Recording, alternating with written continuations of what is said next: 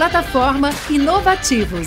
Diariamente, lideranças e especialistas de todos os segmentos do mercado abordam temas como gestão, tecnologia, inovação, sustentabilidade, empreendedorismo, negócios e comportamento. Nossa proposta é compartilhar conhecimento com autoridade para você saber as novidades do mercado onde estiver seja por meio do nosso portal, revista digital, newsletter, vídeos, TV, podcast ou pelas nossas redes sociais. Acesse inovativos.com.br, cadastre-se e faça parte da sua melhor fonte de conhecimento e conexão com a nova economia. Bem-vindo e bem-vinda para mais uma live aqui do Universo de Inovação e Tecnologia, uma iniciativa da Associação Brasileira Online to Offline, o Conselho de Comércio Eletrônico da FEComércio de São Paulo, o Grupo Inovativos, e o seu braço ali de comunicação, a Inovativos.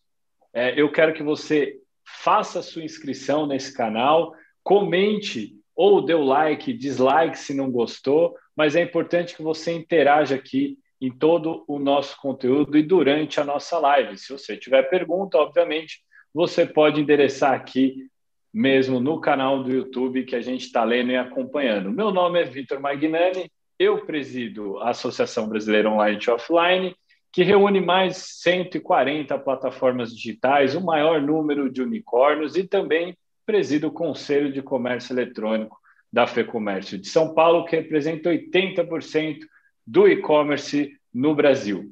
Hoje a gente vai tratar de um tema muito importante que é competitividade e inovação nem tudo é um mar de rosas dentro do segmento de tecnologia, startups e inovação. A gente vai aprofundar esse tema aqui nessa live, que é um assunto que está sendo debatido em vários países e a gente precisa dar o pontapé inicial aqui no nosso território. Então, a gente chamou dois grandes especialistas para a gente ter um bate-papo aqui, bastante informal, mas profundo, sobre esse assunto.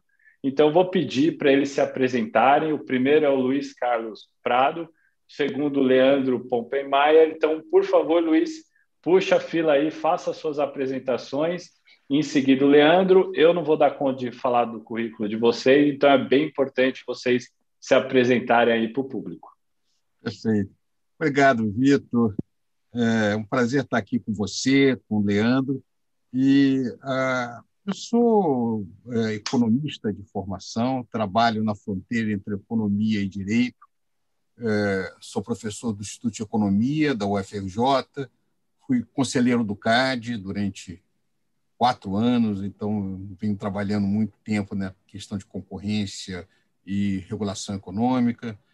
É, o, e é isso, eu tenho muita coisa publicada dentro dessa área o objetivo nosso aqui é justamente ter essa oportunidade de trocar ideias sobre um tema tão, tão quente, tão instigante, que é, a, não apenas a questão de, de concorrência é, e a questão de startup, mas, em especial, é, um segmento muito particular, que é a parte de economia de plataformas, que é, vem trazendo debates em todos os campos de conhecimento e inclusive em campos de implicação na área jurídica e na área econômica, né, pelo seu impacto na sociedade contemporânea. Bom, meu, ah, meu nome é Leandro Pompermaier, agradeço o convite, sempre é bom discutir temas relacionados à inovação, a startups, a mercado. Eu tenho, eu sou professor da, da, da PUC do Rio Grande do Sul na área de computação, então sou um, um nerd convicto aí, e é empreendedor também na área de computação, a gente tem empresas relacionadas a essa, essa área. Além disso, sou líder da, da Anjos do Brasil aqui no, no, capítulo do Rio Grande do Sul, onde a gente já faz investimentos e aproximação com vários, várias startups de vários segmentos, o que nos dá uma visão bem grande do que está acontecendo nesse mercado, não somente startups aqui do Rio Grande do Sul, mas do Brasil como um todo.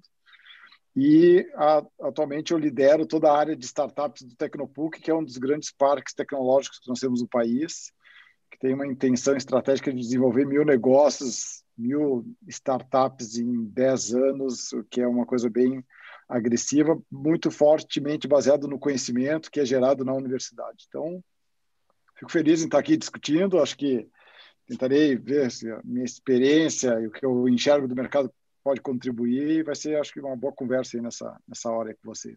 Obrigado. É, a gente que agradece. Vocês, sem sombra de dúvida, são referências é, importantes aí dentro do nosso ecossistema. O Brasil está passando por um cenário bastante instigante, diversas e milhares de startups estão surgindo.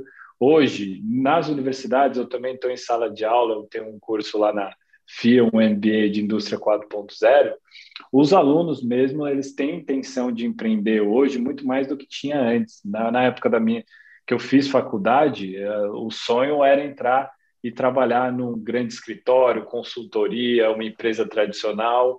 Hoje, pelo menos pelo Data Victor, o indicador que eu tenho é que hoje o empreendedorismo está muito mais pujante, ou esses é, adolescentes, esses alunos, estão querendo de fato um local para trabalhar muito mais é, adaptado à, à, à, juventude de hoje, ou seja, de ter um ambiente muito mais propício ali à troca, conexões, um ambiente mais horizontal, não tão hierarquizado como foi a administração é, durante anos ali pós segunda revolução, né, de um ambiente mais quase militarizado. Então a gente está de fato no momento único aqui no, no Brasil e no mundo, né? Ah, porém a gente vê diversas questões envolvendo concorrência, mesmo em mercados é, inovadores ou disruptivos, né? E aí eu acho que cabe aí uma distinção entre inovação e disrupção é, Para mim, no caso, eu acho que inovação é de fato você ter algo novo, incremental em um processo ou mesmo no modelo de negócio. Porém, a disrupção é de fato a criação de novos mercados, né? Uma nova cadeia é, de produção, né? Então você cria de fato algo que antes não existia e diversos atores vão compondo esse novo mercado. E aí, para começar o nosso bate-papo aqui, queria aproveitar até o gancho na apresentação do Luiz, ele falou de plataformas, e aí de plataformas digitais a gente está, eu pelo menos estou bastante imerso dentro desse segmento. A gente tem, por definição, uma analogia muito muito interessante que é aquele porta-aviões, né? Que é como se fosse um local onde o avião desce, sobe a todo momento. Então você tem lá de um lado consumidores, do outro lado, vendedores, seja de produto, seja de, de serviço. Porém, eu acho que essa, esse gênero, né, aristotelicamente falando, ele é composto de várias espécies. Né? Então, você tem plataformas digitais que fazem intermediação, conexão dessas duas pontas, você tem plataformas digitais hoje que são verdadeiros classificados de, de, de produtos, serviços, enfim, você tem diversas espécies. Aí eu queria começar, então, com o, o Luiz, partindo desse pressuposto aí de categorização de plataformas digitais e como que elas estão promovendo essa mudança aí é, na economia, principalmente para o consumidor. Ah, perfeito, Vitor. É, acho que vale a pena a gente chamar a atenção de que é, nós estamos vivendo uma velocidade de mudança é, nos últimos 20 anos do século XXI, que é muito grande. É, começa pela. Ninguém imaginava, quando é, a internet começa a operar, é, o tipo de consequências que tinha em uma série de áreas, com, com toda a expansão trazida por essa tecnologia de informação e, e comunicação e uh, com o potencial de inovação que se tem dentro disso. Então, quando a gente fala de plataforma, eu acho que é interessante chamar a atenção para quem está nos ouvindo é, que tipo de empresa nós estamos falando. Então, nós temos desde empresas como o Google, que fazem busca na internet, ou como Facebook, outras mídias sociais. Nós temos sistemas operacionais de telefonia celular, que, que também é um tipo de plataforma, serviços de streaming, tipo Netflix, Amazon e outros é, a, o serviço de, de, de, de, de intermediação de broker, tipo iFood, Uber, Airbnb, é, os sistemas de interface com hardware, tipo Windows, é, serviço de comunicação, tipo WhatsApp, agora o Google Meeting, né, cresceu muito com a pandemia e todos esses outros uh, serviços que, que vêm surgindo uh, com essa oportunidade, é, uh, produtos como consoles e arquiteturas de PlayStation, é, todas essas atividades relacionadas a isso.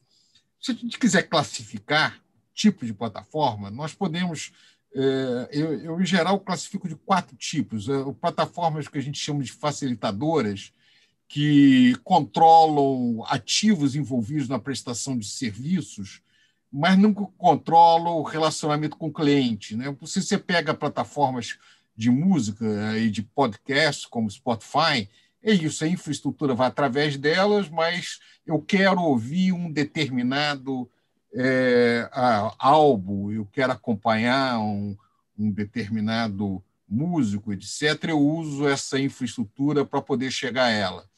Você tem tipo de plataformas que a gente chama de integradoras, onde que controlam ativos uh, que, que estabelecem relação direta com o usuário. Então, por exemplo, é, um sistema operacional do iPhone, ela faz esse papel. Existe outro grupo de plataformas que, se é conhecido como plataformas neutras, em que é, basicamente eles, eles é, dependem de ativos de outros atores. O Google, por exemplo, ele faz isso. O, o a, você é, não interfere na especificação do conteúdo, se o conteúdo é posto lá por terceiros. E essa última que vem crescendo muito, que é que faz o broker, né, como Facebook e, o eBay, é, que o, faz intermediação, e é, iFood e várias outras dentro dessa linha, que faz essa intermediação entre é, o, o consumidor e quem oferta o tipo de serviço. Eu acho que é isso. Vamos continuar e a gente vai conversando sobre outros aspectos desse desse universo que é imenso, né? A gente poderia passar aqui horas falando sobre esse assunto, não terminaria. Não, com certeza. Aí acho que todas, ou a maioria, esmagadora maioria dessas que você citou, nasceram como startups. E aí, Leandro, assim, mais recentemente a gente teve aí o marco legal das startups, né, aprovado, é, pelo menos definitivamente, é, no Congresso Nacional, passou pela Câmara, passou pelo Senado, agora está em sanção presidencial. É, ali tem uma definição do que é startup. É, para mim, startup, pra, para além do que está lá na definição é, legal, é aquela empresa que usa tecnologia para escalar o teu negócio é, então, são negócios que é, são de alta escalabilidade, é, de impacto em milhares ou milhões é, de consumidores e que é, tem esse crescimento acelerado. Então, se a gente for pensar, é, cinco anos atrás, era difícil imaginar que a gente estava recebendo salada na nossa casa. Né? A gente pedia pizza esfirra Aí é, hoje a gente pede salada e acha normal, porque de fato é normal, hoje é normal. Né? A gente saiu daquela, daquela é, e daquele esquema de, de alugar, ir na locadora, alugar um filme, passou a usar o streaming na maior naturalidade. A gente também está mudando os nossos hábitos de consumo, até porque isso gerou um valor agregado para o consumidor enorme. Então, tem muitos benefícios atrelados a isso. E aí, Leandro, eu queria entender de você assim, é, a sua definição de startup, se coaduna com essa que eu estou é, propondo, é, e o, como que as startups estão melhorando aí a vida aí do, do consumidor. Bem, isso, isso, é uma coisa bem interessante, né? Porque o conceito de startup, ele é, todo mundo tem o seu, né? E coloca embaixo do braço, e todo mundo quer quer ser chamado de startup nessa nova onda, mas eu, eu concordo contigo que startup ela ela tem um, um, uma base tecnológica muito forte e que busca essa exponencial, exponencial, exponencialidade. Desculpa, o cara terminar na palavra exponencialidade. Quer fazer esse crescimento rápido, vertiginoso, para que busque exatamente conquistar uma grande gama do mercado, não somente na, na sua cidade, não somente no seu estado, não somente no seu país, muitas vezes, né? Pensa, né, aquele Born Global, ele já nasce na, na veia desse empreendedor, dessa startup lá do, no, do, no dia zero, para que ele possa realmente alcançar isso. E aí, obviamente, quando tu estava falando, ó, a gente vai pedir uma salada, e eu fico conectando isso com a, a nossa, esse momento né, de pan, pandemia. Se a pandemia tivesse acontecido 10 anos atrás, eu acho que a gente ia ter um problema muito grande, na, né, porque a gente ia, não ia ter uhum. tantas facilidades como nós temos hoje de ficar dentro de casa, de conseguir fazer exatamente isso que nós estamos fazendo agora, né, de, de pedir a salada, de assistir um filme escolhido por nós e não né, que tu tem que pegar o resto da locadora lá que sobrou na, naquele momento.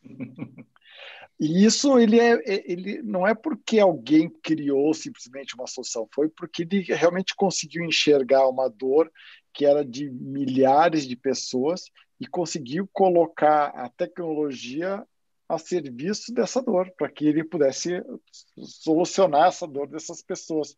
E muitas vezes a gente acaba nem sabendo que tinha essa dor. Se tu pegar essa questão do, uh, dos filmes, por exemplo, ah, eu, eu, sou, eu sou um indivíduo que eu, eu, eu, eu transacionei do, do analógico para o digital, né? então eu, eu, vivi esses dois mundos. Pá, é, é eu, eu não sabia que era uma dor ter que ir na locadora escolher um filme e daqui a pouco não escolher aquele que eu gostaria de assistir, sim aquele que sobrou. E muitas vezes acontecia isso, porque eu sempre me lembrava na sexta-feira, às nove da noite, nove da noite eu tinha saído tudo no fim de semana. E hoje não, daí hoje tu, tu, aquela dor de tu já cheguei em casa, o que, que eu vou fazer? Eu vou assistir uma série, vou assistir um filme, vai escolhe. Então a gente acaba percebendo que por mais que haja um, um movimento disruptivo da, da startup nesse, nesse, crescimento, nessa colocação desse mercado, dessa plataforma, aquela dor já existia. A gente que não estava de repente identificando ela como uma dor, porque a gente tá, o ser humano ele gosta muito de entrar em zonas de conforto. Então era uma zona de conforto eu ir na locadora. Né? E no momento que tu consegue uh, ter uma, uma solução melhor do que aquela, tu acaba adotando de forma mais simples e de forma até transparente. É o que tu falaste. Hoje tá, tá, tá, é comum isso, tu chegar assim, vamos pedir uma salada, vamos pedir um suco. Eu peço suco, ó, e o suco, chega o suco aqui que foi espremido quase que na hora. E é uma coisa que tu não pensava, era eu pedia pizza, no máximo pizza e esfirra, né? No caso de vocês aí, mas aqui a gente pedia pizza. Então, esse comportamento ele, é, ele muda porque as pessoas elas acabam aderindo a essas facilidades porque elas realmente elas entendem que aquela zona de conforto que elas estavam não, não é mais o, o que elas deveriam estar e vão para um novo mundo que é o mundo onde tu utiliza serviços que são colocados por essas plataformas de uma forma simples, fácil, transparente, que faz com que aí não só tu, tu a minha mãe, os meus filhos que têm sete anos, meus vizinhos, a cidade, o Brasil, e aí tu tem esse crescimento, né? Esse crescimento exponencial que realmente é o que uh, as startups buscam. Então, o conceito de startup é esse, né? solucionar uma dor né, de um conjunto gigantesco de pessoas. Não adianta tu só resolver uma dor do, do teu bairro, da tua rua, gigantesco de pessoas, e para que tu tenha esse, eh, essa solução na, nas mãos de, de 500 mil pessoas, tu tem que ter a tecnologia envolvida, porque sem tecnologia tu não vai conseguir fazer esse ramp-up de crescimento que toda startup precisa.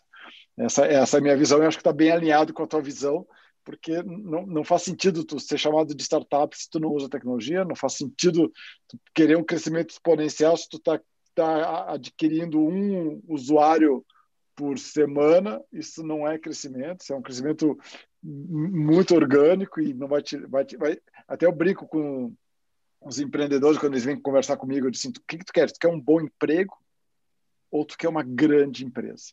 Se tu quer um bom emprego, tu vai conseguir. Tu pega esse crescimento orgânico e tu vai ter um bom emprego, tu vai ter uma boa empresa até, tu vai conseguir colocar e, e, e é justo o cara querer isso. Uhum. Mas se tu realmente quer fazer diferença na sociedade e aí essa diferença, esse impacto, ele não pode ser somente na tua rua ele vai ter que ser realmente uma, uma escala, assim, no mínimo nacional. E aí, nacional, quando eu digo, é nacional no Brasil, né? Não pode ser nacional no Uruguai, que tem uma população muito pequena para que realmente a solução seja realmente impactante e a gente gere esse, esse valor para a sociedade. É, tu, tu, tu, falou vários pontos importantes. Luiz, quer comentar? Eu, queria comentar o ponto dele. Só ah, o que é interessante nesse potencial desses novos negócios é que, é, na medida em que surge é, o atendimento dessas necessidades, surgem novos pontos de estrangulamento. Então, tem uma quantidade imensa de filmes. Então, alguém percebe que ah, o cara está em casa, ele tem um tipo de filme específico e, e não aguenta mais ficar rodando por a quantidade. Então, ele, eu vou atender aquele segmento. Aí você pega uma coisa como Mob, que pega filmes de arte alternativos não sei aonde. O, então, você abre, eu acho interessante é, o horizonte de novos negócios que se coloca agora, é justamente é, a percepção de que cada vez que você cria um, abre espaço para outro. Que não existia, era um problema que não existia. Então, você tem uma coisa que foi chamada, por exemplo, em toda essa literatura é, do Friedman que chama atenção é, do, é, da, da, da cauda longa, os hits em mercados específicos. Né? O cara gosta de escalar. De repente, tem toda uma leitura sobre, sobre montanhas e não sei o quê, e tem os sucessos daquele espaço. Que, como o Leandro falou, é, para uma coisa específica vai precisar ser global, não pode ser no Brasil, no Rio de Janeiro, no Rio Grande do Sul, ou mesmo em São Paulo. Né? Mas pode ser uma coisa muito pequenininha. Porque muito pequenininha para um público do mundo se transforma numa coisa grande. Então, essa capacidade de encontrar um nicho é uma das coisas mais instigantes é, do potencial de novos negócios que se apresentam é, sobre essa plataforma de tecnologia. O interessante é que é tecnologia, mas não é só tecnologia, é imaginação, é percepção, é capacidade de, de entender o que o outro pode desejar. É, é, é, engraçado isso. Até nessa linha, se tu pegar, a gente tem ciclos, né, que a gente vai revisitando conceitos antigos e colocando com a tecnologia em, em, em novos formatos. Né? Uh, provavelmente, eu não sei se o Vitor viveu essa época, mas lá, lá, no passado a gente tinha uma coisa chamada teleamigos, que era ligava lá no telefone de, de determinado número e aleatoriamente tu ficava conversando com pessoas. É. Assim, né? Hoje tem o Clubhouse, então, tu faz a mesma coisa que o Teleamigos atrás, que tu vai entrar numa sala e vai ter lá um monte de gente falando sobre um tema específico que tu gosta, só que é do mundo inteiro, não é mais somente da tua região, né, no caso. Então, acho que é, tem essa... A gente revisita conceitos antigos, atualizando com a tecnologia e colocando de forma exponencial para o mundo inteiro, porque as, existem pessoas no mundo inteiro, não existem só pessoas na, na, no teu bairro. Né? Isso é muito, muito bacana. Eu acho muito bacana esse movimento. Assim. É, é um momento único, realmente. A gente está passando por uma revolução digital, né? E veja, você citou aí a questão de comunicação entre pessoas. Né? Eu estou em São Paulo, tu está no Rio Grande do Sul, o Luiz está no Rio de Janeiro, isso é incrível, né? A gente não teve que pegar um avião para se encontrar, então a gente está se encontrando aqui e conversando. E veja, então o que a gente pode extrair da fala de vocês é, bom, teve muita melhoria para o consumidor, essa que é a verdade. E o outro ponto importante é, esses negócios escalam rapidamente. E aí vem o X da questão, que eu acho que é o tema aqui do nosso debate. Aqui. É o seguinte, Conforme há essa evolução de maneira tão rápida, conquistando muitos consumidores, muito mercado, como que outras startups no mesmo nicho conseguem competir? As práticas dessas startups que atingiram essa escalabilidade, tá? Ou seja, conquistaram o mercado, elas é, agem como agiam é, os mercados tradicionais em alguns casos, de maneira anticompetitiva, há de fato uma preocupação em torno desse assunto? Então, basicamente, a pergunta é: quem já conseguiu é, é, resolver a dor do mercado, será que essas empresas ou ações não podem prejudicar as menores que também estão tentando competir no mesmo nicho? Ou a gente vai ter startups líderes em cada nicho com uma concentração de mercado é, significativa? Quais são esses problemas? Aí eu queria começar com o Luiz. Vitor, isso é uma das coisas mais instigantes no debate econômico contemporâneo. Esse debate sobre economia da concorrência, é, que é, perpassa todo o século XX é, e sempre se coloca de que é, a, o que, que, faz a concorrência?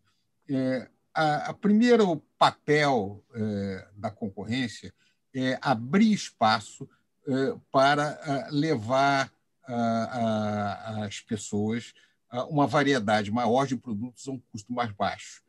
Mas por que, que as pessoas têm acesso a uma variedade maior de produtos a um custo mais baixo? Porque a única maneira de um empresário ganhar dinheiro é inovando. Ou seja, se, se é, empresas não inovam, é, se a única concorrência é feita é, com a mesma tecnologia e com redução do preço, no limite as margens tendem a zero. No famoso ambiente de concorrência perfeita, as margens se reduzem à remuneração do trabalho. Né? Ou, como o Leandro falou, vai ter um bom emprego né? A, a, velha padaria, não sei o quê, o cara tem lá, tem, tem um negócio. Né? Mas pega aqui na região onde eu moro, eu moro no Ipanema, do Rio de Janeiro. Tinha uma padaria antiquíssima que eu conhecia há muitos anos. Mas quando começou a surgir os novos negócios, ela continuou fazendo a mesma coisa. Aí o metro quadrado dela ficou cada vez mais caro para poder fazer uma coisa que ela sempre fazia. É, então, no decorrer do tempo, ela vai não conseguindo mais atender os seus clientes. Ao final, depois, para a tristeza, ela acaba fechando. Porque os, as outras novos negócios que surgiram não fornecem mais o pãozinho tradicional só, fornece todo tipo novo de pão, várias outras coisas, e vende mais caro. Mas vende mais caro porque vende um produto que as pessoas estão dispostas a pagar mais caro por isso. Então, é, a, a, a, a, questão da concorrência é o seguinte: é, a, o aumento de eficiência não se dá pela generosidade do empresário, se dá porque ele não tem alternativa a não ser atender o consumidor. Ah, o que, que se reprime em defesa da concorrência? Quando aquele, aquela empresa que adquiriu poder de mercado, ou seja, capacidade de fazer preço acima que ela faria em condições de concorrência perfeita, usa isso daí não para continuar inovando, mas para tentar barrar a entrada de outras empresas é, usando é, a posição de que ela tenha chegado antes. Então, se eu sou um monopolista de uma área, né, eu vendo, sei lá, cerveja tem 70% do mercado, e digo para o consumidor, para o bar que eu estou vendendo, se você quiser o meu produto, só pode comprar em mim, vai ser é, tem que ser exclusivo. É, eu estou usando o meu poder de mercado para poder impedir a outra empresa de crescer. Isso é considerado é, um problema concorrencial. Ele pode se manter uns 70%, 80%, 90% se ele fizer preço mais baixo, lançar outros produtos, continuar inovando mas ele não pode usar a sua posição, o seu sucesso no passado, para é, ficar confortável. Ou seja, é, o sucesso da economia de mercado há um trade-off. Você quer ser, ganhar dinheiro, ser rico, ganhar as coisas, não pode dormir tranquilo. Não dá para dormir tranquilo e estar tá na liderança do mercado. Você tem que renovar a cada dia a sua posição. É, esse, é, esse, esse é o dilema da vida da função empresarial. Então, se você tenta é, se beneficiar da sua posição para, é, vamos dizer assim, melar as regras do jogo, dificultar a entrada do outro, isso é um problema. É, então, isso deixa de ser funcional para a sociedade. Então, esse é um ponto curioso, Vitor. Não existe contradição, ao contrário do que as pessoas imaginam, entre Estado e mercado. O mercado funciona segundo regras institucionais é, o, o, o mercado sem Estado são o que acontece aqui nas comunidades periféricas do Rio de Janeiro. Os conflitos são resolvidos é, de maneira violenta. Uhum. É, o que faz uma sociedade funcionar é que você tem uma institucionalidade, você tem uma ordem. Essa ordem uhum. é garantida com as regras do jogo. Então, uhum. a concorrência não se dá, não é uma guerra é, é, que vale qualquer coisa. Né? Você tem traficante de droga, como é que eu amplio o meu mercado? Eu mato o meu concorrente, né? dou um tiro uhum. nele. Numa relação de mercado, não é isto. Eu, você pode concorrer através de determinados métodos considerados válidos. Uma companhia aérea não pode concorrer economizando na manutenção do avião. Não dá para fazer isso. Para tirar o avião do solo, ela tem que atender aquilo é, que é considerado básico para ela poder fazer. Uma empresa que produz medicamentos não pode concorrer reduzindo o custo do seu medicamento usando é, a, produtos menos é, a, adequados, etc. Não vai morrer um pouquinho mais de Não, não pode. É, então, as regras são dadas pela institucionalidade. Um dos grandes desafios contemporâneos é como adequar uma legislação de defesa da concorrência que foi feita para a indústria tradicional, né, para discutir é, cerveja, automóvel, é, pão, é, roupa, e adequar uma coisa tão fluida como essa nova é, indústria de serviços de economia de plataforma. Esse é um imenso desafio. Nossa, uau, Luiz, você, a gente não chegou na solução, mas foi exemplar a explicação. e é incrível. Aí, Leandro, pegando esse gancho, vamos falar então dessa desse desafio que é, de um lado, você tem uma economia que a, a, acelera no processo de inovação, então está sempre propondo alguma coisa nova, embora algumas práticas podem ser velhas e práticas do mercado monopolista, de é, é, usar de práticas anticoncorrenciais. Como você enxerga, então, aí o papel aí do Estado é, regulando, arbitrando essas, essas disputas, essas regras do jogo, até considerando paralelo com vários outros segmentos aí de startups, sandbox regulatório, como é que você está enxergando todo esse movimento aí? É, é, a gente tem uma. Quando, quando a gente começa a enxergar e ver esse, esse movimento de negócios realmente disruptivos, tecnológicos, avançarem na, na economia tradicional, tu, tu tem uma. Tu começa a ver que aquelas. É o que, o, que o Luiz falou, é, aquelas empresas que acabaram inovando, elas acabam quebrando, acabam fechando as portas, acabam realmente sentindo a entrada fulminante desse, desse mercado digital que veio e está patrolando todo mundo. Né? Então, isso, uh, isso é fato.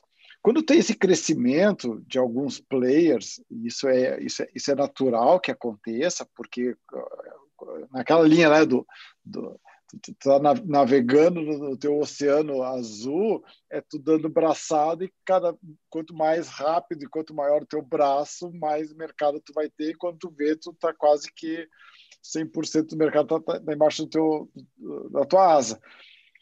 Só que eh, não é isso que vai garantir a, a, manutenção dessa empresa como líder de mercado, não é isso, e, não, e nem é o governo que vai garantir que ela, daqui a pouco, ela tenha que abrir mão uh, do mercado para que as, as, outras menores acabem, acabem aparecendo. Uh, e aí vem o, o perfil do empreendedor. Eu vejo que o empreendedor, a, a cada rodada, ele, ele consegue ter uma inovação adequada e mirando como que ele consegue derrubar os grandes. É aquela briga do gigante, né? Porque eu, eu, eu vamos, vamos, voltar um pouquinho na história, né? Nós tínhamos grandes empresas que comandavam os grandes mercados nacionais e mundiais. Ninguém nunca pensou que viesse lá uma empresa pequena, daqui a pouco de dois gurias que se formou numa garagem e pudesse derrubar uma grande indústria. Isso vem acontecendo. Cada, cada ano tu vê uma nova grande empresa que era uma startup, que foi construída lá por dois, três gurias ou gurias, que acabaram criando soluções que realmente conseguiram esse poder não é mais a, a, regulação que vai manter a empresa no topo. E, um exemplo claro para mim é essa a questão do Uber com os taxistas. Tem um, uma, um, poder do governo para regular a atuação de táxis nas cidades e tu tem lá uma startup que vem crescendo e vem caindo no, no gosto da população. E aí começam as micro-revoluções sociais. Não é o governo, porque na verdade quem é que é o governo, né? Aí a gente começa a ter essa confusão. O governo não é tem quem é o quem está na execução daquele governo naquele momento e, e quem quer o governo são as pessoas. Então, quando as pessoas começaram a dizer assim, não, eu, eu, eu, eu tenho uma parcela que quer táxi e tem uma parcela que quer Uber. Então, não, não adianta o governo criar uma lei dando canetaço dizendo que não, que isso é proibido, que isso não está dentro da regulação nacional, municipal, estadual, porque as, as pessoas querem isso. Então, essas micro-revoluções acabam acontecendo e patrolando.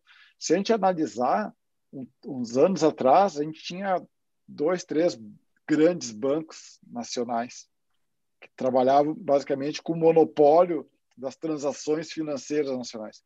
A gente não está sentindo isso, mas se tu olhar agora, tirar uma foto do mundo de, de da área de, de, finanças nacional, a gente está no meio de uma revolução. As fintechs estão tomando conta, os grandes bancos estão querendo ser fintechs. Já, já, você, tem, tem um Bradesco que quer ter um, ele quer ser digital, né? E, e tem, os, e tem o Nubank que está nascendo digital, e aí começa a ter essas micro-revoluções que vão passar por cima de qualquer lei que venha regular o mercado, porque essas revoluções vão criar grandes empresas que vão querer também se manter no mercado, mas vão vir outras pequenas que vão querer destruir esses mercados. Esse, esse é o movimento. Né? É, é o movimento da economia desde que ela existe. Né? Grandes né, nadam primeiro, mas vem pequenos querendo pegar uma parte desse bolo também e acabam, às vezes, pegando todo o bolo em algum momento da, do, do, no, no, no, tempo futuro. Né? É. Isso acontecia já, é, é que a gente está agora surpreso porque não é mais, não, é, não, demora mais 20, 30, 40 anos para acontecer. Acontece em dois, três, quatro anos está acontecendo. E daqui a pouco vai acontecer no, no mesmo ano. Vai ter grandes empresas que vão, vão sair de, do zero ao bilhão e no outro ano vão cair a zero novamente. Isso vai acontecer com uma rapidez muito grande, esses movimentos no mercado, e não vai ter governo que vai ter lei que vai conseguir suportar esse, eh, essas regulações. Eu acho que tem algumas, eh, alguns, algumas regulações que são importantes, que acho que vão ser difíceis, porque daí, por que, que vão ser importantes? Porque a sociedade vai querer, ela vai querer que tenha regras básicas para que a gente tenha a, a, uma, uma, um controle da aviação aérea, porque envolve vidas. Ninguém vai querer abrir mão só para dizer, não, deixa que a, o mercado resolve, porque daqui a pouco vai ter gente colocando um avião de papelão porque é mais barato tentar voar. É. Então, acho que tem coisas que a gente vai ter que vai ter, vai ter cada vez menos, obviamente, o, o, Estado vai começar a regular e cada vez mais essas revoluções da própria sociedade vão definir como é que vai, vai ser esse comportamento. Eu enxergo nesse sentido, assim, essa, esse movimento. É, eu acho que vocês traçaram dois grandes cenários. O primeiro cenário, que é esse que você trouxe, Leandro, que é o cenário que é muito comum quando vem uma inovação, uma startup, e ela compete em alguma medida, mesmo criando novos mercados, então estou usando o termo competição aqui, mas para tratar, para todo mundo entender que ela cria um novo serviço, um novo produto, e players da economia tradicional, ou seja, corporações que já estavam postas, sentem isso economicamente, certo? Então, esse é um, é um, é um cenário. O outro cenário que o Luiz trouxe e, e, e que está cada vez mais em alta e a gente precisa de fato tratar também, que é uma questão que envolve é, esses novos players, ou seja, startups que cresceram, conquistaram o mercado e que startups que estão querendo competir nesse novo mercado, vou chamar uh, aí de oceano azul que ela nadou, né? Então que ela conquistou, que é, que é, é, o, é, o, é o termo que você trouxe, Leandro, e que é o termo que a gente comumente fala mesmo, é, que quer competir nesse oceano, que já não é mais azul, porque tem já competidores, mas que essa empresa nova de tecnologia escalou rapidamente o negócio, usa também de algumas, é, é, algumas práticas para impedir é, a competição, né? E aí, dentro desse, desse, desse panorama, a gente também utiliza, bastante a, a, a, nomenclatura winner takes all, então, de fato, o, o desbravador é, inicial, o campeão aí é, leva tudo, né? E esse paralelo de concentração econômica, que é, que é um, uma, um dilema antigo, né? desde que a gente tem, tenha uma economia de mercado, uma economia que de fato dê oportunidade para os empreendedores realizarem os seus negócios.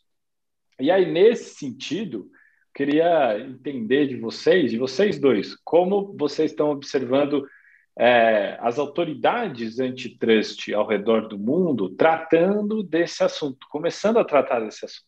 E, obviamente, que é, as autoridades antitrust ao redor do mundo vão começar pelas maiores, né? Pelas que, inclusive, conseguiram escalar globalmente seus negócios.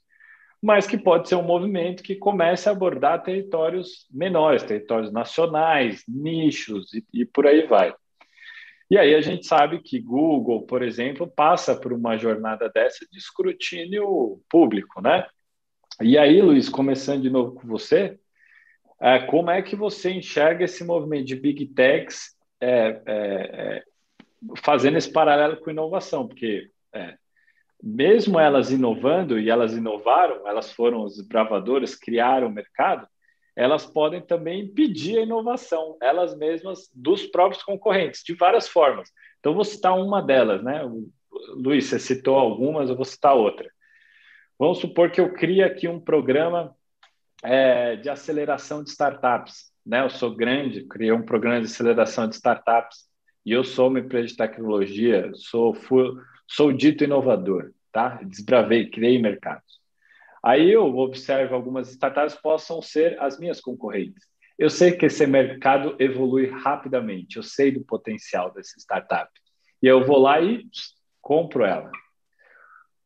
E é um cenário novo para toda e qualquer autoridade antitrust, né? Como é que você vê esse movimento, Luiz? Big Tech, cenário de inovação, autoridades antitrust no mercado internacional? Vitor, para entrar nisso daí, eu acho, às vezes, nada mais prático que uma boa teoria. Se a gente pegar um pouco a discussão, a literatura disso daí, da, da história do, do, do, mundo contemporâneo, você, você tem duas grandes preocupações com o papel do Estado. É a preocupação da ausência do Estado que atrapalha cálculo econômico, que é era a preocupação do Hobbes. Né? que é a preocupação das comunidades onde o Estado não chega, que eu falei. Como é que você resolve? É, como é que o mercado funciona é, no meio da Amazônia, onde tem algum cara que toma a terra do outro é, e, e retira a capacidade daquele cara que está trabalhando na terra acumular e fazer negócios, etc. Ou cria, constrói um prédio em cima de uma areia que não pode construir, derruba e mata todo mundo, como é, aconteceu num determinado lugar na zona oeste do Rio. Isso é a, a, a ausência do cálculo econômico por falta do Estado. A outra preocupação era do Montesquieu, onde o Estado entrava demais e também atrapalhava o cálculo econômico, porque como eu vou investir e botar dinheiro se alguém me toma? Então, você tem dois limites. É, há uma desordem por falta de Estado e há uma desordem por excesso de Estado. O papel do Estado é estar no meio disso. Ele não pode intervir nem tão pouco que impede o cálculo econômico, nem tanto que impede o cálculo econômico. E nesse meio, onde é que ele fica? Bem, aí é complicado, porque isso vai depender da história de cada país. Existe um espaço de legitimidade para a ação do Estado em torno dessa questão.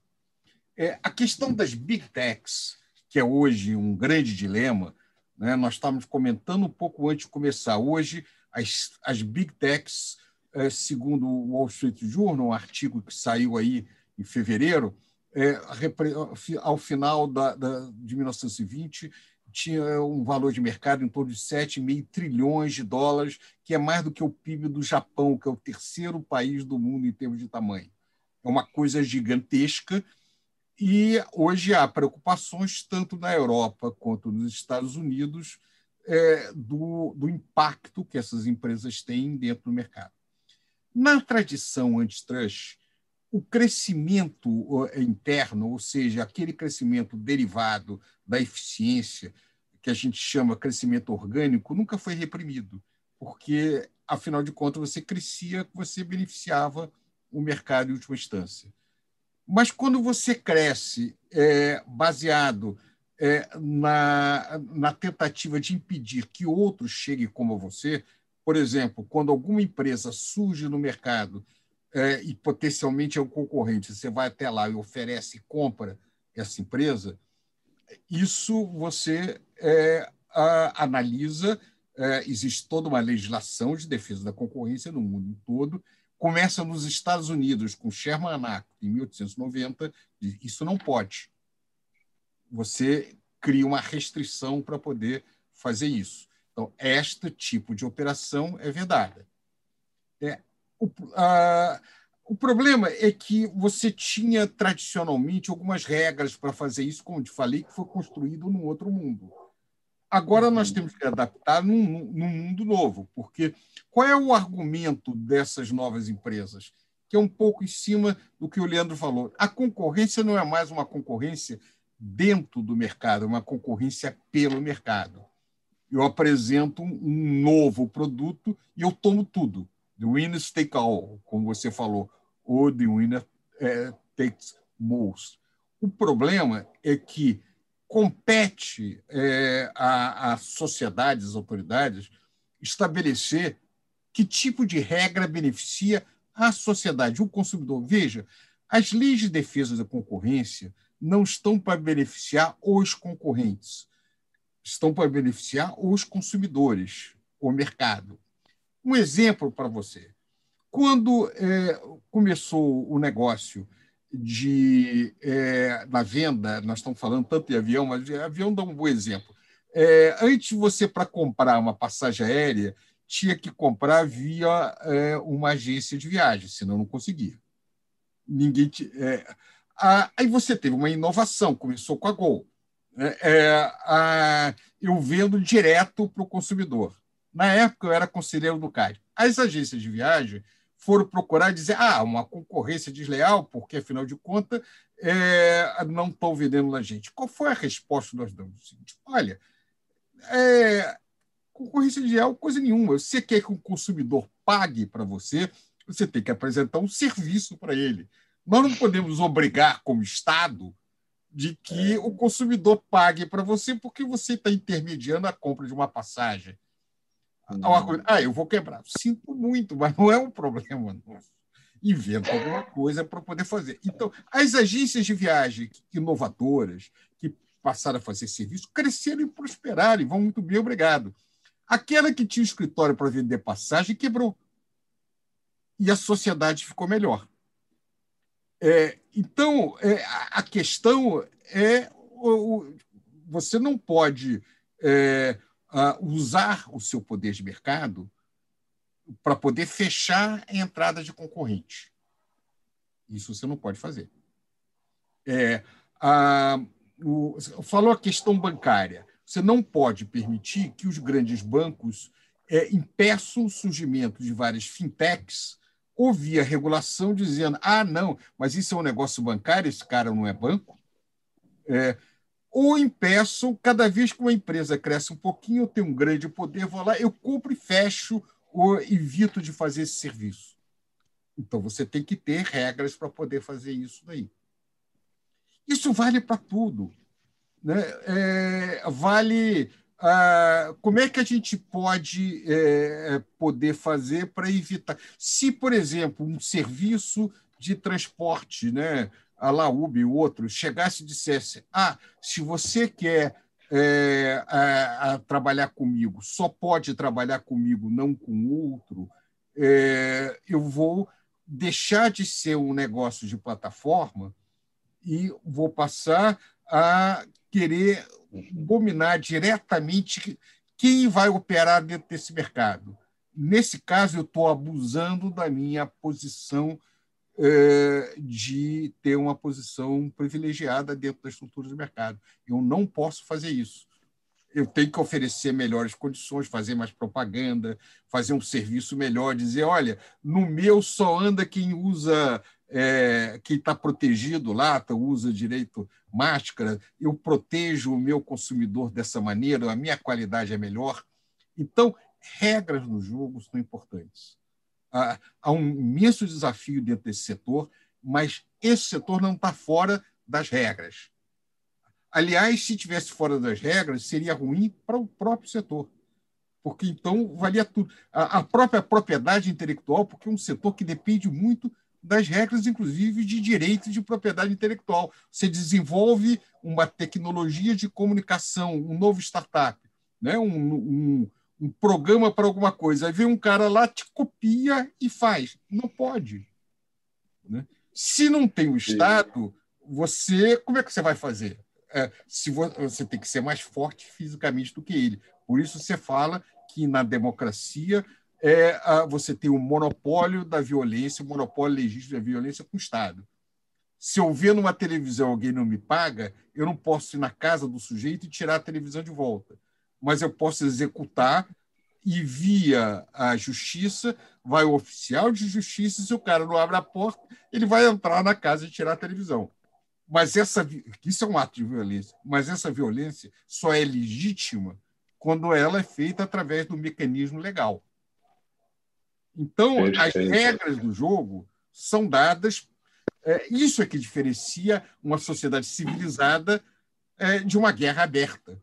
Né? Então, é, a, no mundo contemporâneo, e eu acho que isso é uma ilusão que é importante chamar a atenção, não é um mundo de menos Estado, ao contrário do que diga, é um mundo de mais Estado, mas um Estado diferente. O Estado não é para uhum. fazer exatamente muitas coisas, mas ele é para uhum. regular, estabelecer as regras que garantem a todos.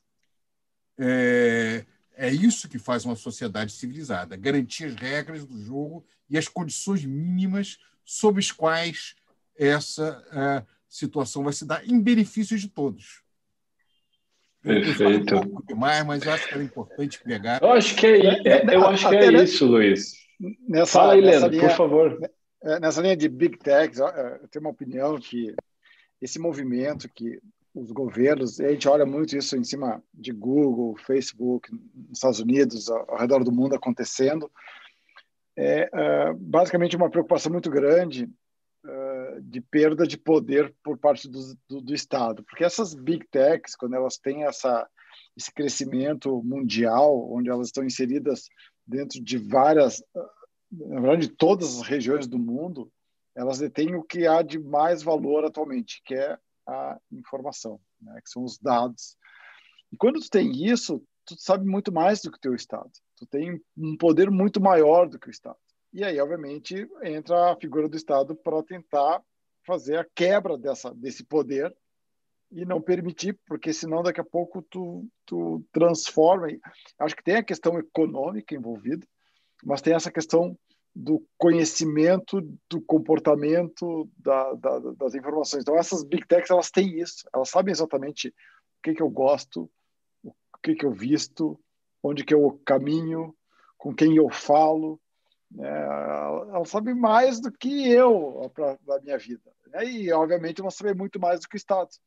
E aí começa essas... É, é, é, e a informação tem um valor muito grande, uma informação estratégica muito grande para o Estado, né? E aí se isso começa a trafegar de forma errada, tu acaba tendo um problema hum, gigantesco dentro da, da, das políticas internacionais.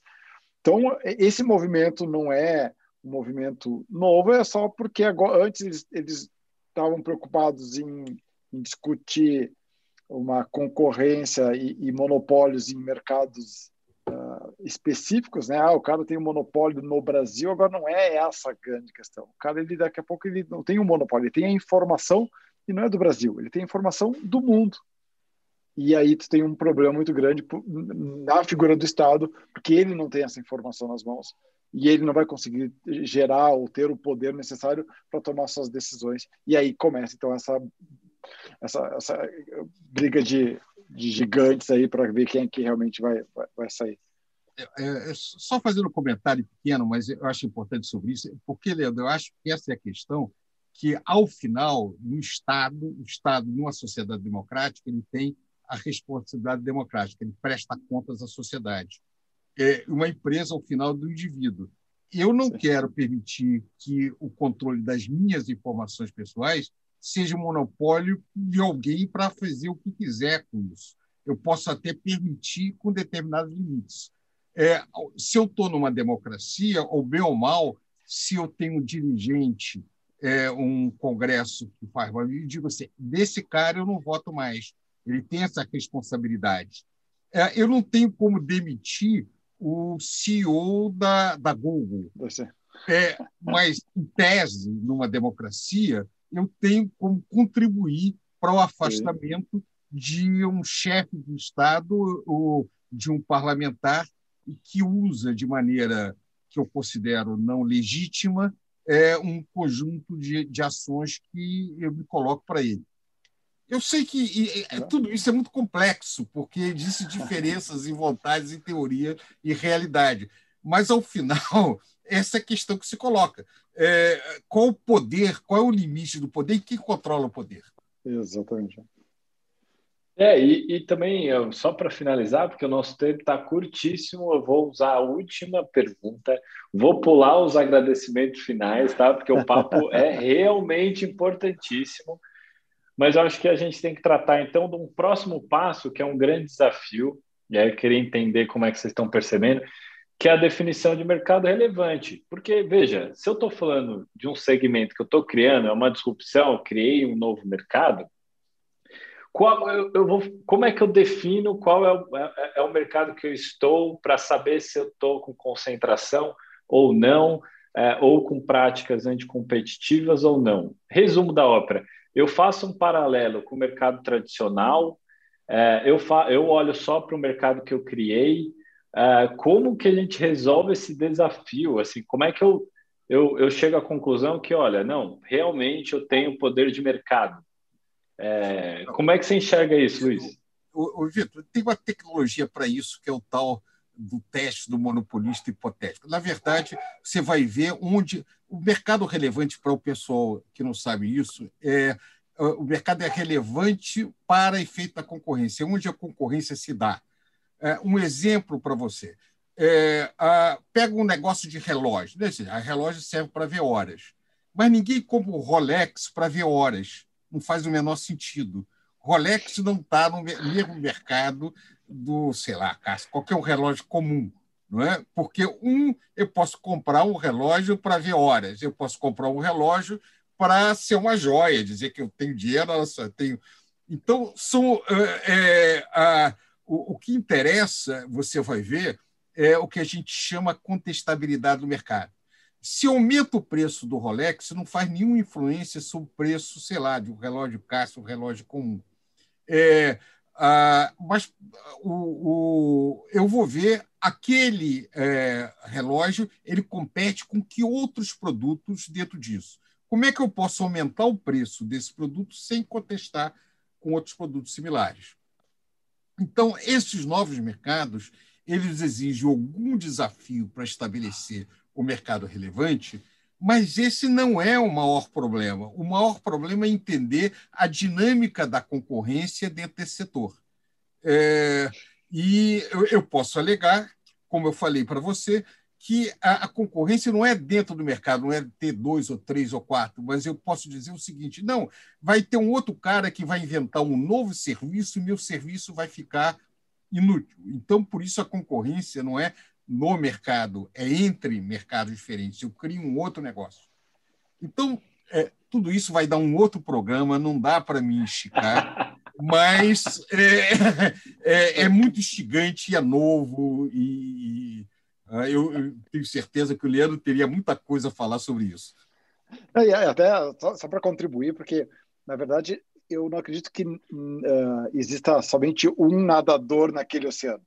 Na verdade, já, já existem alguns peixes nadando que estão usando outras ferramentas. É como tu, tu chega no mercado, o cara está usando o papel de pão para fazer o cálculo, o outro está usando uma planilha Excel, e aí tu chega com uma ferramenta que é a primeira ferramenta do mundo que vai fazer aquilo.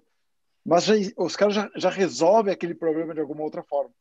Então, tu, tu, não tem que entender, se, de repente não tem concorrente direto, mas tem já soluções para o mesmo estão... problema, né? Pelo mesmo problema. E aí tu tem que fazer essa comparação. E aí tu vai verificar se realmente tu vai conseguir agregar valor que as pessoas vão trocar aquela solução, o papel de pão para o teu sistema, a planilha Excel para o teu sistema, e aí tu vai ter um indicador que vai fazer com que realmente tu é relevante para aquele mercado que tu está começando a, a nadar, porque ninguém percebeu que poderia ter uma ferramenta computacional para solucionar aquele problema. Acho que essa, essa é, a, é, a, é, a, é, a, é a entrada. Depois que tu começou a dar abraçada e as pessoas começaram a analisar, pô, eu não sabia que podia ser feito isso com o computador. Então daí começam outros a entrar naquele mar que aí vai começar a deixar ele mais vermelho do que tu esperava. Então, quanto mais rápido tu navegar nesse mar, melhor para ti. Então, essa... é, olha, vocês foram de uma clareza incrível. Uh, eu tenho certeza que é um tema que vai permear os próximos anos, é, que a gente vai poder aprofundar bastante e eu tenho certeza que vou poder contar com vocês aí nesses debates aí dentro do nosso segmento, eu vou chamar meu, pelo menos que eu atuo, que é essa economia tradicional, para a gente escapar um pouco da neomania, que é achar que tudo que é novo é incrível, maravilhoso, tudo que é novo reluz e, de fato, profundamente tentando resolver os problemas para a gente ter um ambiente mais competitivo, com cada vez mais inovação, separando uma, um, um, um aspecto do outro. Né? Eu acho que a gente está no momento que é muito fácil a gente fazer uma confusão é, de aspectos, inclusive esse aí, definir o que, que é esse mercado relevante, a gente fazer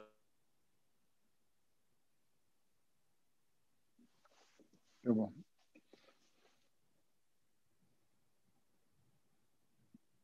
Final, mão para o nosso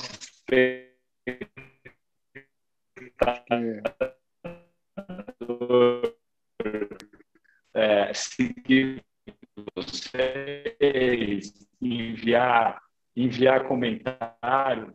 Opa, eu vou. Então, 10 segundos de considerações finais. Deu uma cortada, mas acho que tu quer que a gente faça umas considerações finais de 10 segundos. Isso, por favor. Não, beleza. Eu posso começar? Eu capturei ele no meio da. Eu acho que, na verdade, o mundo é novo, as tecnologias elas estão cada vez mais rápidas entrando na nossa casa, nossa mente, nos nossos negócios. E, obviamente, discussões como esta e, e, um pouco mais profundas, envolvendo o próprio governo, envolvendo a, né, a sociedade também organizada, para que a gente não, não acabe entregando né, o nosso, a nossa vida só porque a, a tecnologia é legal, só porque a solução é legal, mas porque realmente aquilo está agregando um valor dentro do, da, da, nossa jornada nessa, né, nessa terra aqui. Então, acho que por mais emocionante que seja a gente vivenciar isso, é como tu tá entrando no parque dos dinossauros, porque cada caminhada nova tu vai encontrar um dinossauro novo e tu vai ficar com aquele frio na barriga e tu não vai saber o que tu vai ter que fazer. Esse é o mundo que nós estamos vivendo. A tecnologia tomando conta cada vez mais do nosso dia a dia, com soluções grandes, exponenciais e com um monte de preocupações novas. Né? Por como é que o pessoal lá do Facebook vai saber da minha vida e como é que eu vou dar essa permissão para eles saberem da minha vida. Então, acho que é desafios como pessoa, como Estado, como empresa, a gente vai ter vários desafios aí aqui pela frente. E, e muito obrigado aí pelo convite. Pode sempre contar comigo. Hein? Ô, Vitor, é só agradecer a oportunidade de estar aqui. Foi um prazer estar com você, com o Leandro. E é, o tema é muito vasto, obviamente, em uma hora dá apenas para arranhar uma parte muito, muito pequena de um assunto tão complexo, mas foi muito, foi muito, foi um prazer, foi muito instigante. Em outras oportunidades, nós aprofundamos mais outros aspectos que você julgar necessário.